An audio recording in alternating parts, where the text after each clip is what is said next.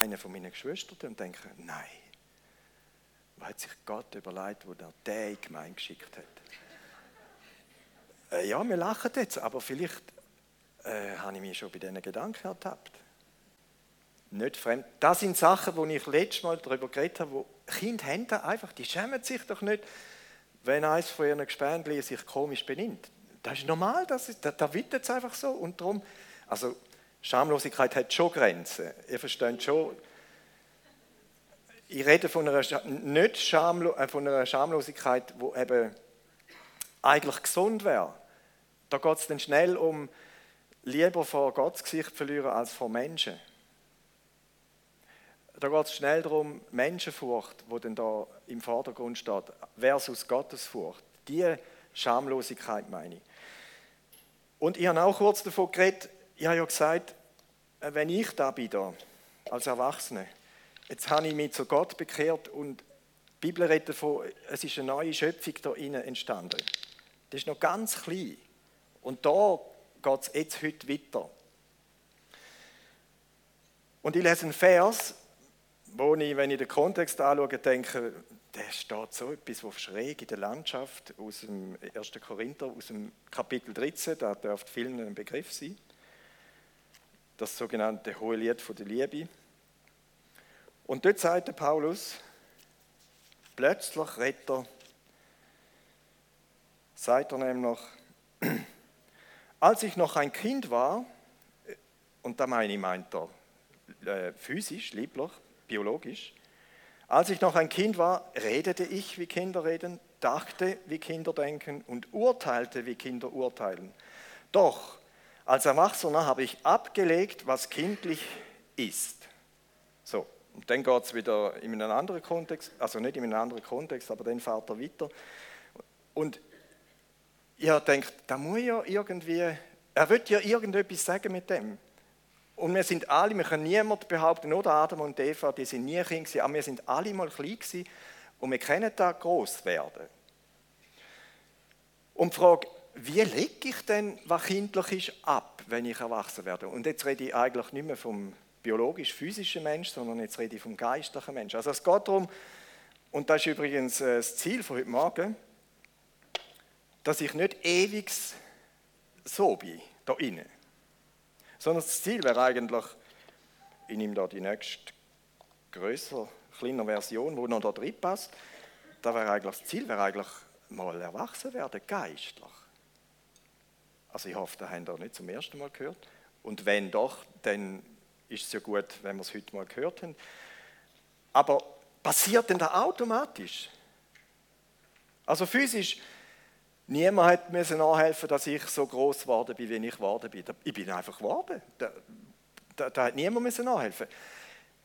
Das passiert offensichtlich automatisch. No, wenn man sagt, ja, ich bin erwachsen und gell, unser Gesetz sagt, mit 18 ist eine Person bei uns erwachsen, im Sinne von mündig, im Sinne von Urteilsfähigkeit, äh, der kann dann selber das Leben bestimmen und in die Hand nehmen. Er muss aber auch alles verantworten, was er macht. Das sagt unser Gesetz. Aber Hand aufs Herz, Noterscheinung, nur weil ich jetzt 1,73 Meter glaube oder so bin, es sagt noch überhaupt nicht viel aus, wie erwachsen ich wirklich bin. Und äh, ob man es gern hören oder nicht, es gibt vielleicht in meinem Leben Bereich, wo ich noch nicht so sehr erwachsen bin. Es gibt vielleicht in deinem Leben Bereich, wo du denkst, ja, ich bin ja 20, 30, 50, 70 und bin vielleicht doch noch nicht so erwachsen. Weil Erscheinung ist noch nicht gleich Verhalten. Also eine Erscheinung lässt noch nicht einfach auf ein reifes Verhalten schließen. Da gibt es Unterschiede. Und äh, man redet manchmal davon, ah, das ist doch, doch Kindergartenzeug, was die jetzt wieder geboten haben. Erwachsene Leute haben Kindergarten gespielt. Und wir meinen eigentlich so etwas von unreif, wie die sich jetzt in der und der Situation verhalten haben. Und ich kann euch sagen, ich erlebe jetzt in meinem neuen Beruf äh, komme ich ja, kommt man ja sehr nah an die Privatsphäre her von, von Leuten, die den Gärtner bestellen und sagen, würden sie bitte da oder da oder da machen. Und da sieht man viel tiefer als nur, wie schön ist der Rasen und wie sind die Sträucher geschnitten und so. Da, da merkt man plötzlich, da sind Menschen dahinter und da gibt es Nachbarn und da gibt es Geschichten. Und da muss ich müssen, schon zuschauen und denken, du meine Güte, ist denn da möglich? Ist denn da Menschen möglich? Kann man so Pension enden? Kann so das Leben enden mit, mit einer so einer Einstellung? Ich mag es gerne nicht erzählen. Ich denke mir, es sind da arme Menschen. Und ich habe kürzlich zu einem Mitarbeiter gesagt, weißt du, wir haben so über, über tiefe Sachen geredet. Und er hat gesagt, weißt du, wenn ich mal alt bin, also wirklich alt, dann würde ich mal nicht so ein rumpelsauriger Söderi werden, wie man zum Teil erlebt. Ich würde mal nicht so ein griesgrämiges Gesicht machen und mit allem und überall etwas auszusetzen haben. Und kaum, wenn wir da geredet sind, wir eben auch noch in einem Mehrfamilienhaus und da kommt einer raus, der genau so reingeschaut hat und wo der hat er etwas gesagt und wo er wieder reingegangen ist, sagt der Kollege, also du meinst, so willst du nicht werden? Also, genau so will ich nicht werden. genau. Also Erscheinung ist nicht gleich Reife. Und es geht darum, wie, wie wächst man denn es gibt eine Babyphase. Also jetzt bin ich geboren und da ist ein Spannungsfeld. Da ist eine erwachsene Person, die steht mit zwei Beinen im Leben, hat Entscheidungen getroffen, hat einen Beruf gewählt, hat eine Familie ernährt oder wie auch immer. Und jetzt wird er plötzlich mit einem Baby in sich konfrontiert. Und das, das gibt eine Spannung. Also nach dem Motto, es muss mir doch niemand sagen, wo es durchgeht und wie ich das Leben habe. Doch.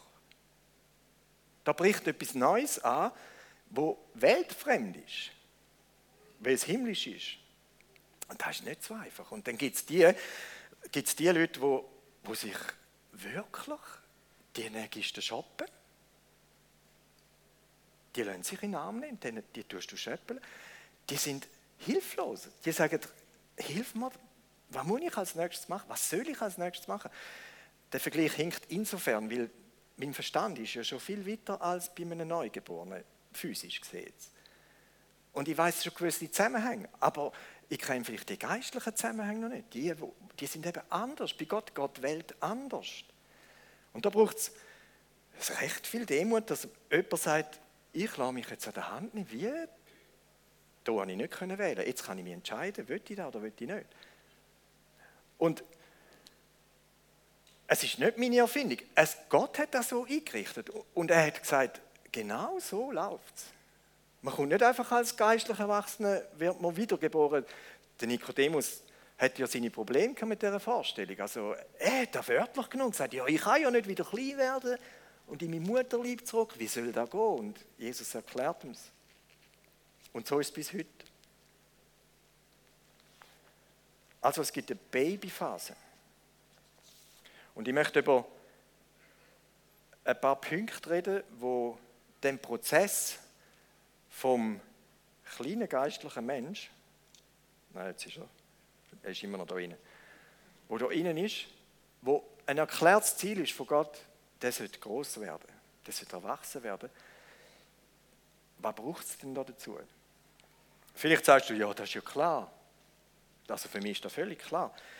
Aber wie ist denn das jetzt praktisch? Ist es dort auch so klar? Ist es wirklich so klar?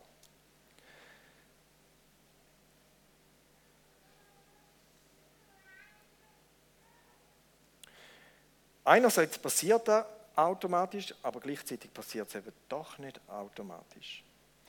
Ich möchte mal ein paar Bibelstellen mit euch lesen, wo von dem redet, äh, namentlich in den Briefen, wo der Paulus und andere an Gemeinden geschrieben haben. Und beim Lesen von diesen Dingen habe ich so gedacht, wenn jetzt uns der Paulus, uns da, der FCG Flavel, würde zu dem Thema etwas schreiben, was würde er recht schreiben? Was würde er schreiben? Zum Beispiel, und wenn ihr eine Bibel dabei habt, in irgendeiner Form, dann äh, nehmt die für, es lohnt sich, weil wir werden noch ein paar Stellen lesen. Ich habe gedacht, heute machen wir einen kleinen Bibelmarathon. Im 1. Korinther 3, eine Gemeinde, die bekannt ist, die haben äh, immer wieder mal zu reden gegeben. Als Überschrift Kapitel 3, Vers 1 und 2, als Überschrift steht in der neuen Genfer Übersetzung Unreifes Verhalten der Christen in Korinth. Boah, das ist nicht gerade ein Prädikat, wo er da im Titel setzt. Und er sagt, allerdings konnte ich mit euch, liebe Geschwister, nicht wie mit geistlich reifen Menschen reden. Ihr habt euch von den Vorstellungen und Wünschen eurer eigenen Natur bestimmen lassen, so dass ihr euch, was euren Glauben an Christus betrifft, wie unmündige Kinder verhalten habt. Milch habe ich euch gegeben, keine feste Nahrung, weil ihr die noch nicht vertragen konntet. Selbst heute könnt ihr sie noch nicht vertragen. Denn, und so weiter, begründet wieso. Wir sind so Situationen in Sinn gekommen, er hat gesagt, feste Speise, verleidet er nicht, kommt Bauchweh über oder, oder verstickt schon fast, wenn er es abschlucken. Wir sind Situationen in Sinn gekommen, wo ich gedacht habe, ich habe etwas gesagt, äh, mit guter Absicht, mit sogar vielleicht biblisch, nicht nur vielleicht, biblisch fundiert. Und das hat dazu geführt, dass Leute aufgestanden sind und da rausgelaufen sind. Und dann denke ich, und Begründung nachher, ich hatte noch einen ZS bekommen, Begründung, wisst ihr, was ein ZS ist? Begründung war, also die Person hat da jetzt noch die Höhe gefunden, dass ich die Aussage gemacht habe. Und ich habe zuerst mal wissen, wo ist jetzt oben und unten. Und nachher habe ich so gedacht, wieso muss ich aufstehen und rauslaufen nach so einer Aussage? Entweder ist die Aussage von A bis Z falsch.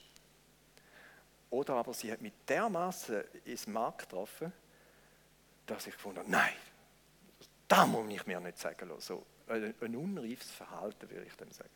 Etwa die zwei Varianten gibt es. Und wenn ich so reagiere auf eine Aussage, wenn heute Morgen Gott mich oder dich an einem wunden Punkt trifft und es, heute sagt man, es triggert dich. Das jagt, es lupft dich fast vom Stuhl. Wenn du jetzt allein wärst, würdest du dem alle Schande sagen. Überleg doch kurz, bin ich geistlich schon erwachsen oder ist jetzt da Kindergarten? Wenn Gott mich anspricht und er hat Recht damit, und ich fürchte, er hat Recht, äh, liegt es nicht an Gott, dann liegt es an mir. Offensichtlich in Korinth ist da das Problem gewesen. Eine andere Stelle aus dem Epheser 4,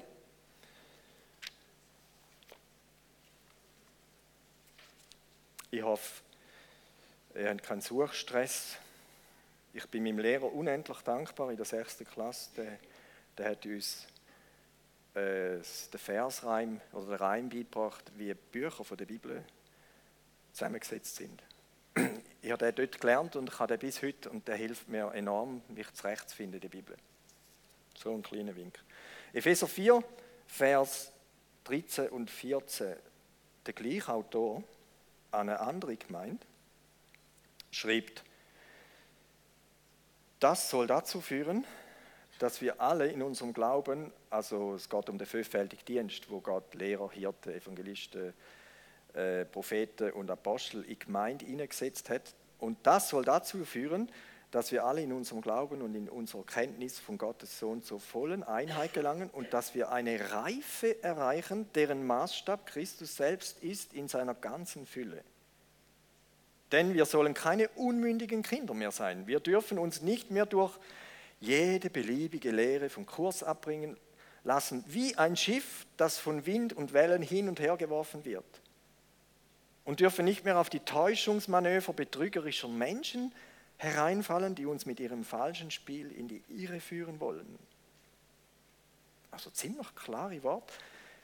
Es geht darum, wir sollten erwachsen werden. Und die letzte Stelle zu dem Thema aus dem Hebräer 5.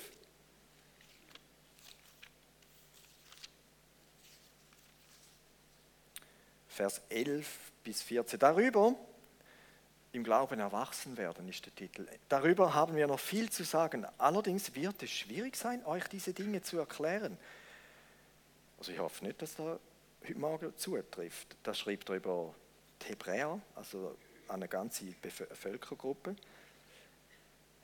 weil ihr in letzter Zeit so wenig Interesse daran zeigt. Es ist geradezu, als wärt ihr schwerhörig geworden. Also hat nichts mit dem Alter zu tun. Eigentlich müsstet ihr längst in der Lage sein, andere zu unterrichten. Stattdessen braucht ihr selbst wieder jemand, der euch die grundlegenden Wahrheiten, also Basics der Botschaft Gottes lehrt. Ihr habt sozusagen wieder Milch nötig statt feste Nahrung. Wer nur Milch verträgt, einer gehört, nur Milch. Er sagt nicht, Milch trinken ist passé. Aber wenn du noch Milch trinken ähm, statt fest, wer nur Milch verträgt, ist ein Kind und hat noch nicht die nötige Erfahrung, um sein Leben so zu gestalten, wie es nach Gottes Wort richtig ist.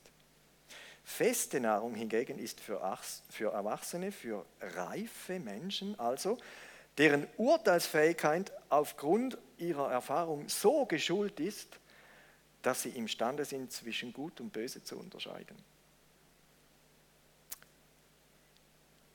Da tönt es nach Prozess. Das ist nicht von heute auf morgen passiert, sondern durch Erfahrungen, äh, ich habe dem gesagt, üben, üben und nochmals üben, haben sie gelernt, äh, das Gute vom Bösen, Wahres vom Unwahren zu unterscheiden. Und sind so geistlich gewachsen, sind so erwachsen worden. Also ich hoffe, auf deiner Menükarte steht nicht einfach Milch in jeglicher Form. Milch, Joghurt, Quark, äh, gut Käse ist schon, Weichkäse, Weichkäse geht noch. Aber Emmentaler, nein, oder andere feste Speisen. Doch, da wäre das Ziel. Da wäre das Ziel. Zum Punkt 1, Baby, ihr habt gesagt, Babyphase. Also, ich wünsche mir, dass wir die Demut haben, wenn wir am Anfang vom Glauben stehen. Wir haben unser Leben Gott anvertraut, wir haben Jesus in unser Leben aufgenommen als Stürmer. Wir haben es gehört in dem Bild, das die Uhr heute Morgen erzählt hat. Gott will an Steuer sitzen. Und ich bin der Beifahrer. Dann bin ich geistlich klein. Und dann bin ich angewiesen, dass jemand da ist, der für mich schaut. Sonst verkümmere ich wir merken jetzt immer, ja, aber ich, ich, ich, weiß ja schon, wann ich muss oder wann ich sollte. Ja, aber trotzdem. Das Spannungsfeld ist nicht wegzudenken. Und ich lese eine andere Stelle, wo genau da beschreibt, Baby und deren Nahrung. Aus dem 1. Petrus, Vers, äh, Kapitel Kapitel 2, Vers 2.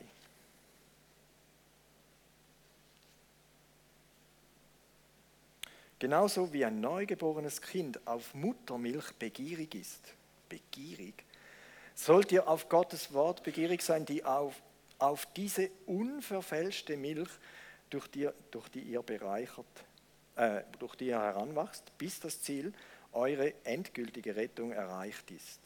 Ihr habt von dieser Milch ja schon getrunken und habt erlebt, wie gütig der Herr ist. Von dieser unverfälschten Milch. Und dann kommt mir, weißt du, Sinn? Die ist nicht teilentrahmt, die ist nicht laktosefrei, die ist auch nicht vollentrahmt. Da ist alles drin.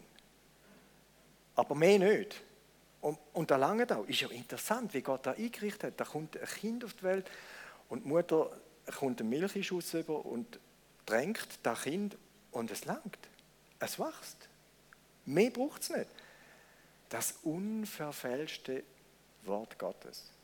Und da, denke ich, ist heute ein Problem. Nicht, weil das unverfälschte Wort Gottes nicht mehr da wäre, aber weil wir anfangen, Milch sezieren.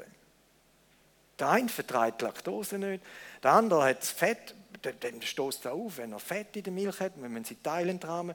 Der dritte braucht enzymfreie Milch und der andere, gewisse Spurenelemente dürfen nicht drin sein. So wird heute die Bibel und das Wort Gottes trunken. Da passt man, aber, aber nein, bitte nicht, nicht nein, nicht, nein, da nicht. Die unverfälschte Milch. Leute, wir müssen, wir müssen, wir müssen einstehen für das unverfälschte Wort Gottes. Und ich, ich sage da nicht, weil die da außen, die von Gott keine Ahnung und nichts wissen sagen, ja, die Bibel. Ich muss da bedauernswerterweise sagen, über Leute, die eigentlich sagen, ich glaube auch an den Gott. Ich lese auch die Bibel. Dann frage ich mich, wie denn? Also, natürlich, es gibt Passagen, die sind nicht in dem Sinn, äh, jetzt habe ich gerade das Wort vergessen, die sind nicht normativ, eisern einfach so. Aber es gibt Sachen, die sind undiskutierbar. Und wir, wir sind heute in einer Zeit, wo, wir, wo Christen anfangen, über undiskutierbare Sachen Sezession betreiben und sagen, da noch ein bisschen wegschneiden, da noch ein bisschen rausnehmen, dafür etwas anderes dazu tun, Ersatzprodukt, verfälschte Milch. Der Petrus sagt, unverfälschte Wort Gottes. Prüf, prüfe ich mich selber, prüfst du dich selber, wo fange ich an selektiv denken oder selektiv lesen und denke, wow, jetzt kommt ein schwieriges Thema, genau das ist mein Ding, aber komm, weiter unten wird es wieder besser.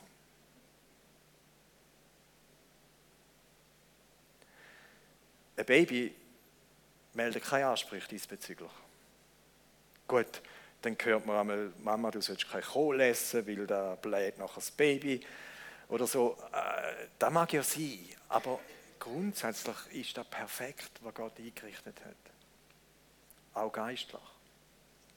Aber ich muss da erkennen, ich bin ein kleines, hilfloses, auf Pflege und Betreuung angewiesenes Geschöpf. Ich werde ja dann größer. Punkt 2. Wenn da erkennt ist und da schreit jemand nach Betreuung, dann braucht es ja jemanden, der Eltern spielt. Und das ist vielleicht nicht wie im Biologischen. Da ist klar, da ist die Mutter und da ist der Vater. Also auch da ist ja heute nicht mehr unbedingt einfach vorausgesetzt. Heute gibt es Leihmütter und äh, jemand schaut für das Kind von jemand anderem, aus welchen Gründen auch immer. Das ist ja gut, dass diesen Kind geschaut wird. Aber geistlich äh, ist vielleicht jemand, ein Großvater, mein geistlicher Vater. Oder ein Teenager, meine geistliche Mutter, weil ein Teenager hat eine erwachsene, physisch erwachsene Person zum Glauben gebracht. Stellen wir uns mal da vor. Übrigens, eine sehr eine schöne, aber wie bei Elternschaft auch fordernde Aufgabe. Hat nicht letztens mein Sohn da etwas gesagt, von wegen, der hat jetzt zwei so Buben. Äh, ist im Fall auch schön, aber es gibt im Fall auch die anderen Zeiten, gell, wo, es einfach, nee, wo es einfach nur streng ist und nervig und überhaupt. Auch geistlich. Also ich kann ich, ich müsste mal meine Eltern fragen, also meine geistlichen Eltern fragen, bin ich eigentlich ein schwieriger Fall gewesen als, als Baby oder vielleicht immer noch. Und ich selber habe schon in dieser Rolle stehen und äh, habe dieses und jenes erlebt. Und weißt du, macht es Freude, wenn, du, wenn jemand sagt, ich möchte, ich möchte mich an deine Hand hängen. Führst mich ein paar Schritte weit. Und dann sagst du, ja, gern. Und dann reden wir über dieses und jenes und dann sage ich der Person, weißt du, bei Gott läuft das so, göttliche Prinzipien sind so und so. Und der frisst dir da einfach aus der Hand und fängt da an praktizieren und denkst, so könnte ich noch 10 Kinder haben oder, oder 20. Und dann habe ich Sachen erlebt mit der gleichen Absicht. Und dann denkst du, nein, du redest an eine Wand an. Du kannst sagen, raten, mach es nicht, mach es unbedingt. Und genau das Gegenteil passiert. Und dann denkst du, was nützt das? Der lässt gar nicht. Der lässt ja gar nicht.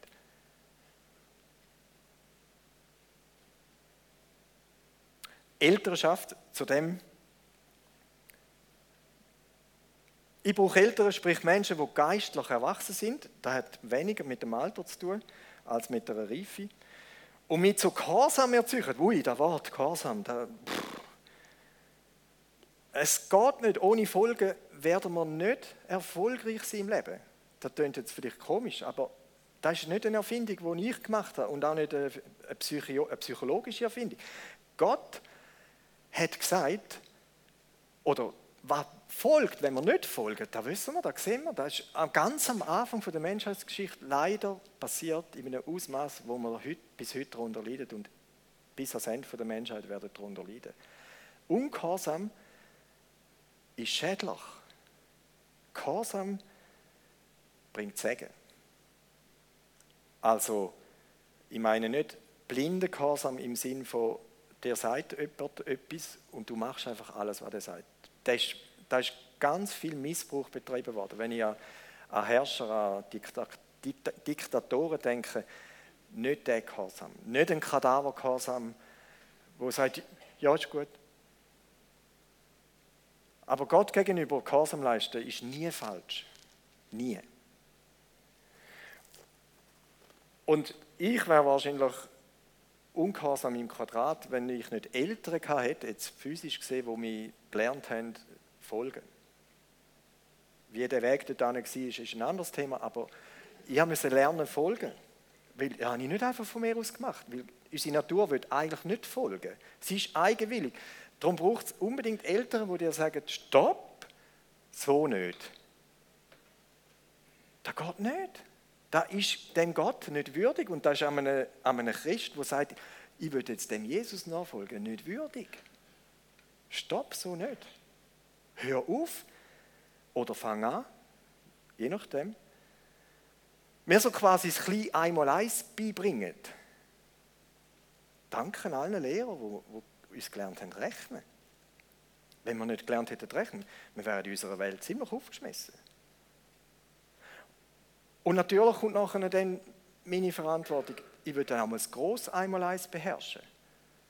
Das ist schon noch nützlich. Bildlich gesprochen.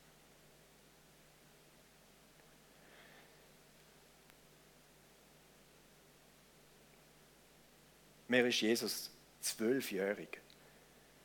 Ist doch das Fest äh, wo in Jerusalem, wo Josef und Maria alle Jahre angegangen sind. Und auch in dem Jahr, wo Jesus zwölf geworden ist. Und wieso genau zwölf? Und dann ist er doch ist das Fest vorbei gewesen, und dann ist die ganze Truppe wieder heimgepilgert und irgendwann, das ist ja, stellen wir uns mal da vor, irgendwann ist, ist Josef und Maria aufgefallen, du, der Jesus, wo ist auch der? der, der ist ja gar nicht da. Und sie haben dann gesucht in der Verwandtschaft und in der Menge, die da unterwegs war und festgestellt, der ist nie wo. Stellen wir uns mal da vor. Ähm, steht überhaupt? Nein, steht nicht nach wie viel Zeit. Auf jeden Fall, was haben sie gemacht? Handy für genommen, auf Jerusalem telefoniert? Nein. Umgekehrt, wieder zurück und nach drei Tagen, nach drei Tagen, endlich findet sie ihn im Tempel bei den Gelehrten. Hat mit denen da diskutiert, hat Fragen gestellt, hat auch Antworten gegeben.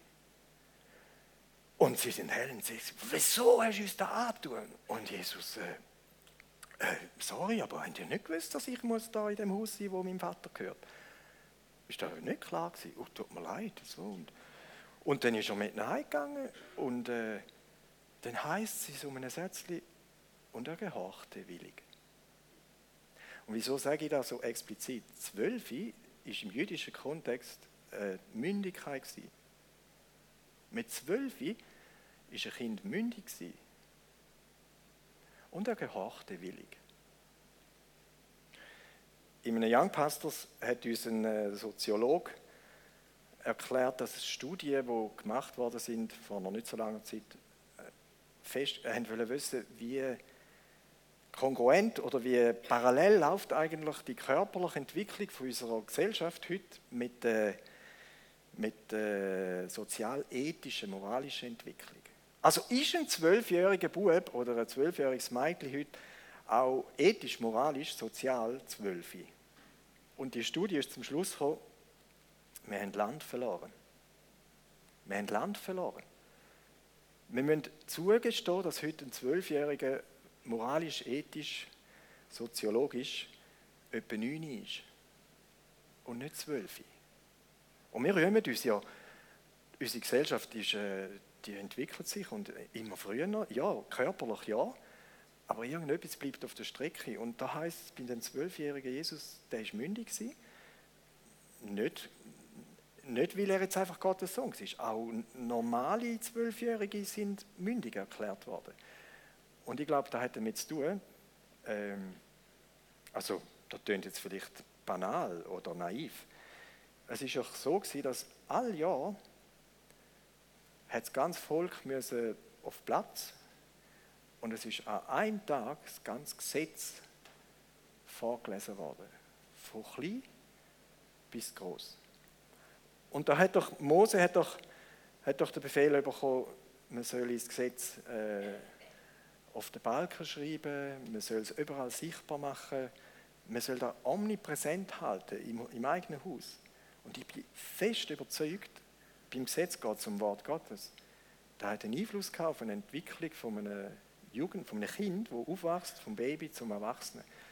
Damit die eben moralisch, ethisch, soziologisch weiter sind, als wir da heute sind. Weil wo?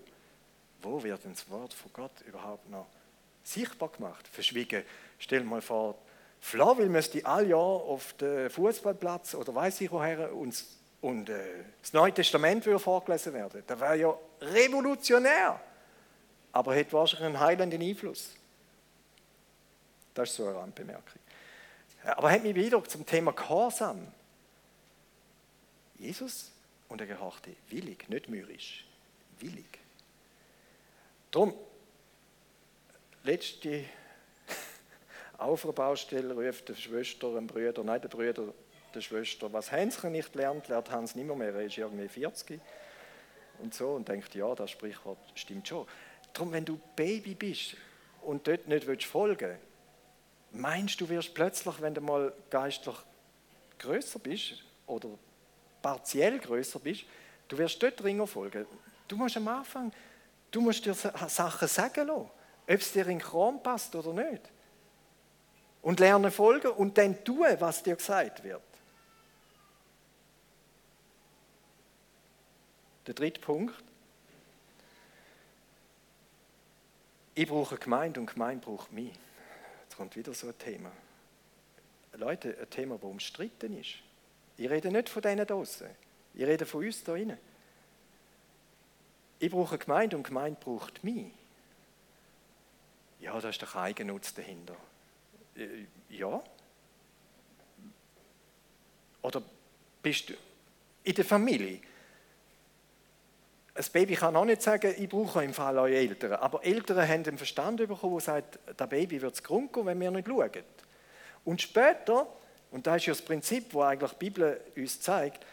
Dann werden die Eltern dann irgendwann alt und dann noch ganz alt und dann ist plötzlich das Kind da, das sagt, hey, ich muss meinen Eltern schauen, die brauchen mich. Also es ist ein Geben und Nehmen, vielleicht zeitlich verschoben, aber keiner kann sagen, die hätte ich nie gebraucht.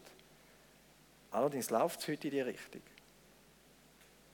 Wir sollten, wir können, wir müssen, wir dürfen doch einen Unterschied machen und sagen, ich darf Elternschaft ausleben und kümmere mich um Baby und wenn ich mal nicht mehr kann, dann sind hoffentlich die so alt und so reif geworden, dass sich die um mich kümmern. Was habe ich da noch dazu lesen? Genau. Ich brauche Gemeinde und Gemeinde braucht mich. Gemeinschaft, wo wir uns gegenseitig anspornen, zu lieben und gut zu tun. Das ist nicht meine Erfindung, das steht in der Bibel. Und da fängt nicht erst mit Erwachsenen an im Fall. Auch Kinder und Teenager können schon etwas geben. Und ein Satz zum Thema Erwachsenwerden, den ich auch vergessen habe, es muss im Fall nicht 18 Jahre gehen. In unserem Kontext sind wir mit 18, gilt man als Erwachsen. Es muss nicht 18 Jahre gehen, bis wir geistlich erwachsen sind. Das kann viel kürzer sein. Das hat damit zu tun, wie werde ich betreut, und wie gehorsam bin ich? Und ich finde das noch cool. Du kannst eine steile Karriere, darf ich jetzt nicht sagen, du kannst einen steilen Weg machen und nach fünf Jahren kannst du geistlich älter sein. Oder noch früher. Weißt du, wie cool? Und weißt du, wie erbärmlich, wenn ich schon 40 Jahre mit Gott unterwegs bin und ich schaffe es nicht, jemandem das einmal eins beibringen.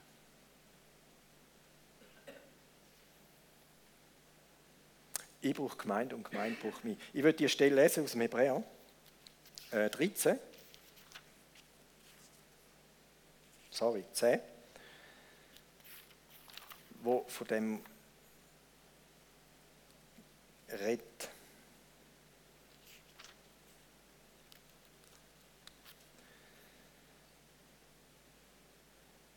Vers 24 und 25.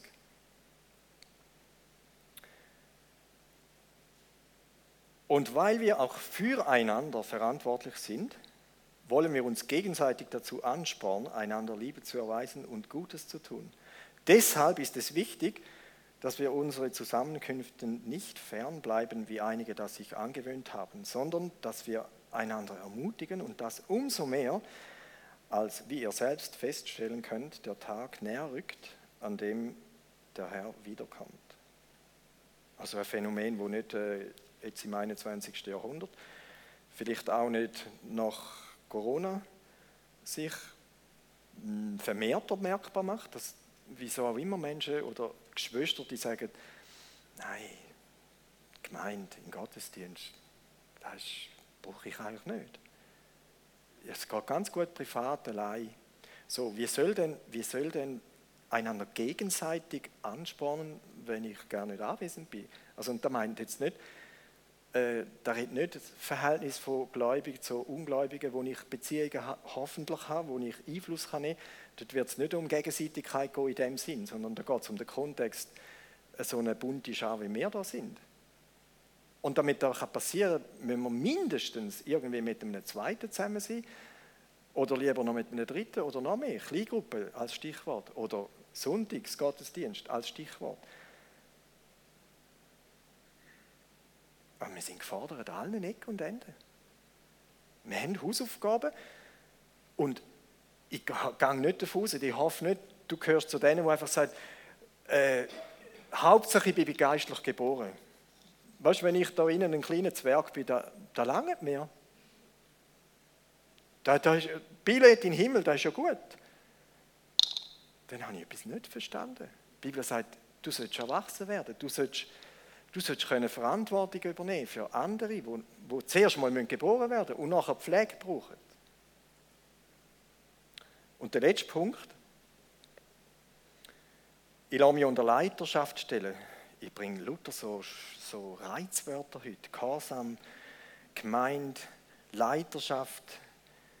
Ich bin so froh, dass Gott da erfunden hat, nicht ich. Oder irgend äh, jemand, der gefunden hat, das ist eine schlaue Idee. Gott hat erfunden und ist unabdingbar fürs Zusammenleben. Ein Beispiel, siehe Ehe. Sobald mehr als eine Person zusammen ist, braucht es irgendwie eine minimalste Hierarchie. Das hat nichts mit Herrschsucht zu tun oder sollte nichts mit Herrschsucht zu tun haben oder Gewinnsucht oder Unterdrückung, wie da leider oft passiert. Nicht im Sinn von Gott. Aber Gott hat gefunden, es braucht eine Hierarchie, wo Leute Verantwortung übernehmen und andere unterordnen sich unter die Leute. Auch da geht es nicht um blinde Kadavergehorsam. Solange die Leute äh, Sachen anordnen und in eine Richtung lenken, wo sich mit dem Wort von Gott vereinbaren lassen, dann bin ich aufgefordert, um denen Folge zu leisten. Wenn das nicht der Fall ist, dann gilt, prüf alles und wenn es dir komisch vorkommt, wenn es irgendwie in eine falsche Richtung droht zu gehen, dann meld mindestens mal konstruktive Bedenken an. Auch zu sagt die Bibel etwas ganz Klares. Und da möchte ich als letzten Punkt lesen. Äh, Im gleichen Buch, Hebräer, im 13. Kapitel,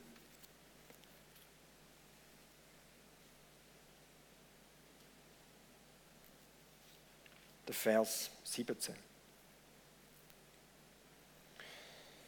Hört auf die Verantwortlichen eurer Gemeinde und folgt ihren Weisungen. Denn sie wachen über euch wie Hirten über die ihnen anvertraute Herde und werden Gott einmal Rechenschaft über ihren Dienst geben müssen. Also, es ist nicht einfach ein einziges Privileg im Sinn von, jetzt kannst du ein bisschen rumbefehlen und äh, du lopfst den Finger und alle lopfen auch den Finger, du machst eine Faust und alle machen auch eine Faust. Da wird einmal von Gott zur Rechenschaft gezogen werden, wie Leiter Leitung ausgeübt und gelebt haben. Verhaltet euch so, dass ihre Aufgabe, also über die anzuleiten, ihnen Freude bereitet und dass sie keinen Grund zum Seufzen haben, denn das wäre nicht zu eurem Vorteil. ja, wir könnten allein über das eine Stunde lang reden. Was heißt jetzt dann Klartext? Also, wie verhalten wir uns jetzt an einer, mehr als Gemeinde, da meine ich jetzt mehr, wo da sitzen, oder du, wo die am Bildschirm sitzt und dich zu der Gemeinde äh, zugehörig fühlst, wie verhalten wir uns unserer Gemeinsleitung gegenüber? Seit ein paar Monaten rede ich jetzt aus der anderen Warte. Vorher bin ich auch in dem Gremium gesessen und ich habe ein bisschen erlebt, wie das so ist, wenn einem Gemeinde äh, wohlgesinnt ist und wenn einem Leute aus der Gemeinde nicht so wohlgesinnt sind und versuchen irgendwie irgendetwas in, in Speichen hineinzuheben, wenn der Rat sich am Trölen ist. Das war nicht immer noch so cool. Gewesen.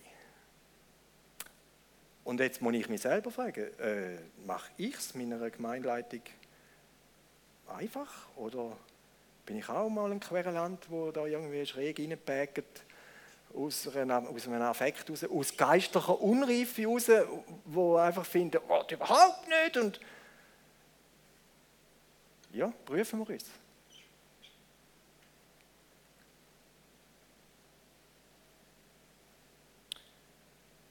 Wenn du sagst, okay, wo stehe eigentlich ich?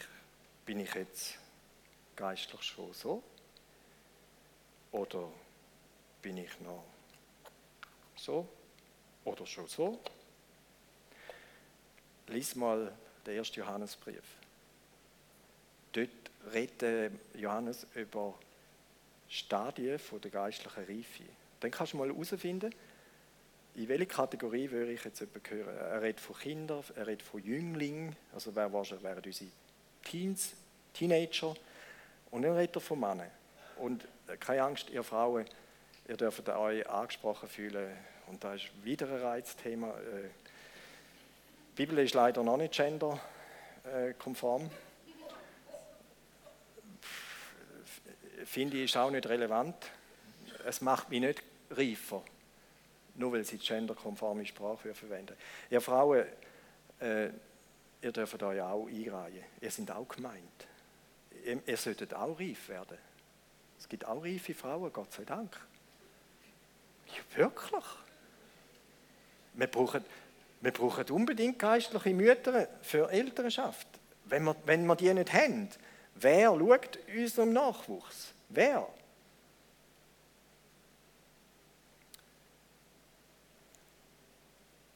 Ich möchte beten und nachher zum Abendmahl übergehen. Jesus, danke, dass du Bilder verwendest, die uns nicht fremd sind.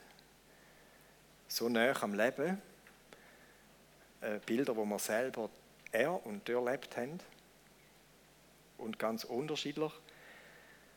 Und jetzt willst du uns lehren, wie da im Geistlichen geht. Und wir müssen vor allem lernen, dass deine göttlichen Prinzipien nicht die sind von dieser Welt. Aber es gibt, es gibt Elemente, die genau gleich sind, wenn ich an Kind-Elternschaft denke. Danke, hast du uns nicht hirtenlos lassen. Ich sehe heute eine Menschheit, die wirklich umherirrt wie verlorene Schäfe. Eine Herde, die nicht weiß, es links, es rechts, sie haben keinen Hirt. Niemand ist da, der für sie sorgt. Sie sind sich wie selber überlohnt und sagen dem Freiheit. Danke hast du uns an der Hand genommen. Danke haben wir deine Stimme dürfen hören und auf die Stimme reagieren. Und wenn heute Morgen Menschen da sind, die sagen, ich, ich gehöre wie noch nicht zu dieser Herde, ich habe den Jesus noch nicht ganz bewusst entschieden in mein Leben aufgenommen, weil ich komme mir manchmal auch so vor. Jeder sagt etwas anderes. Und wer sagt denn jetzt, was wahr ist? Du, Jesus, sagst, was wahr ist. Du bist die Wahrheit. Und danke hast du uns äh, aufgefordert oder forderst du uns auf, dass wir wachsen. Das Ziel ist, groß werden, nicht im Sinn von, ich bin der Beste und der Größte, sondern in den Eigenschaften, wo du gelebt hast.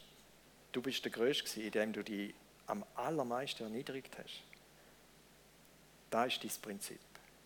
Wer groß sein will, soll jeder Diener, jedermann Diener sein, sagst du. So etwas anderes weder in dieser Welt. Hilf uns einen Unterschied zu machen und hilf uns, aus unseren Kinderschuhen rauszukommen, wenn wir dort stecken geblieben sind. Und ich bete um, um eine Entschlossenheit, Gott, ich will dir folgen.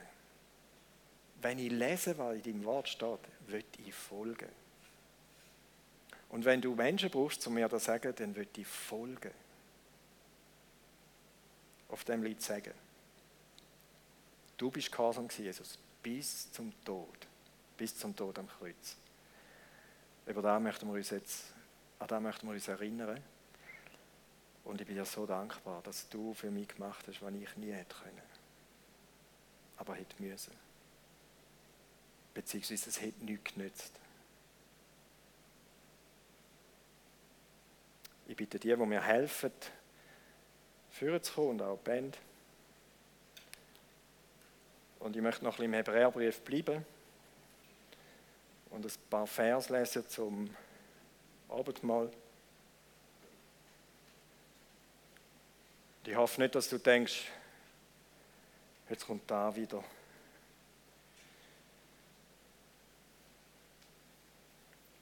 Ich befürchte, wir haben noch nicht bis zuunterst begriffen, was da bedeutet, dass Jesus äh, für uns am Kreuz gehangen ist.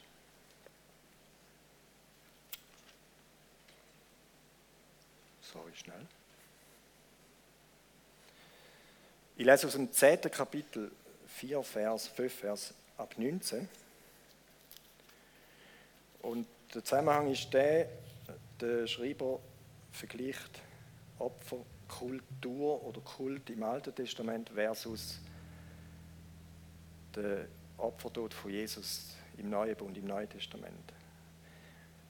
Und alttestamentlich sagt der Hebräerbriefschreiber, ist so gewesen, jedes Jahr, wenn der hohe Priester fürs Volk und sich selber Opfer darbracht hat, in Form von Tier, von reinen Tier, zur Sühnung vom, von der Sünde, wo doch der Gleichschreiber sagt, es ist unmöglich, dass Blut von Böck und Stier können Sünden wegnehmen. Das war nur, äh, eine Anzahlung auf daher, wo Jesus einmal wird leisten. Sagt man jedes Jahr wieder an die Sünden erinnert worden. Das ist noch zermürbend. Und jetzt kommt Jesus und über den heißt es, wenn ihr nämlich, nachdem Gott uns die Wahrheit hat erkennen lassen, vorsätzlich, sorry, ich bin im falschen Ort, 13 habe gesagt. Wir haben jetzt also, liebe Geschwister, einen freien und ungehinderten Zugang zu Gottes Heiligtum. Jesus hat ihn uns durch sein Blut eröffnet. Durch den Vorhang hindurch, das heißt konkret, durch das Opfer seines Leibes hat er einen Weg gebannt, den bis dahin noch keiner gegangen ist. Einen Weg, der zum Leben führt. Und wir haben einen hohen Priester, dem das ganze Haus Gottes, dem das ganze Haus Gottes unterstellt ist. Deshalb wollen wir mit ungeteilter Hingabe und voller Vertrauen und Zuversicht vor Gott treten. Wir sind ja in unserem Innersten mit dem Blut Jesu besprengt und dadurch von unserem schuldbeladenen Gewissen befreit. Wir sind bildlich gesprochen am ganzen Körper mit reinem Wasser gewaschen. Und noch ein vorher sagt er, im neuen Bund mit dem Blut, wo Jesus flüssen hat, wird Gott nie mehr an unsere Sünden denken. Versus dem alten Bund, jährlich ist man an die Sünde erinnert worden.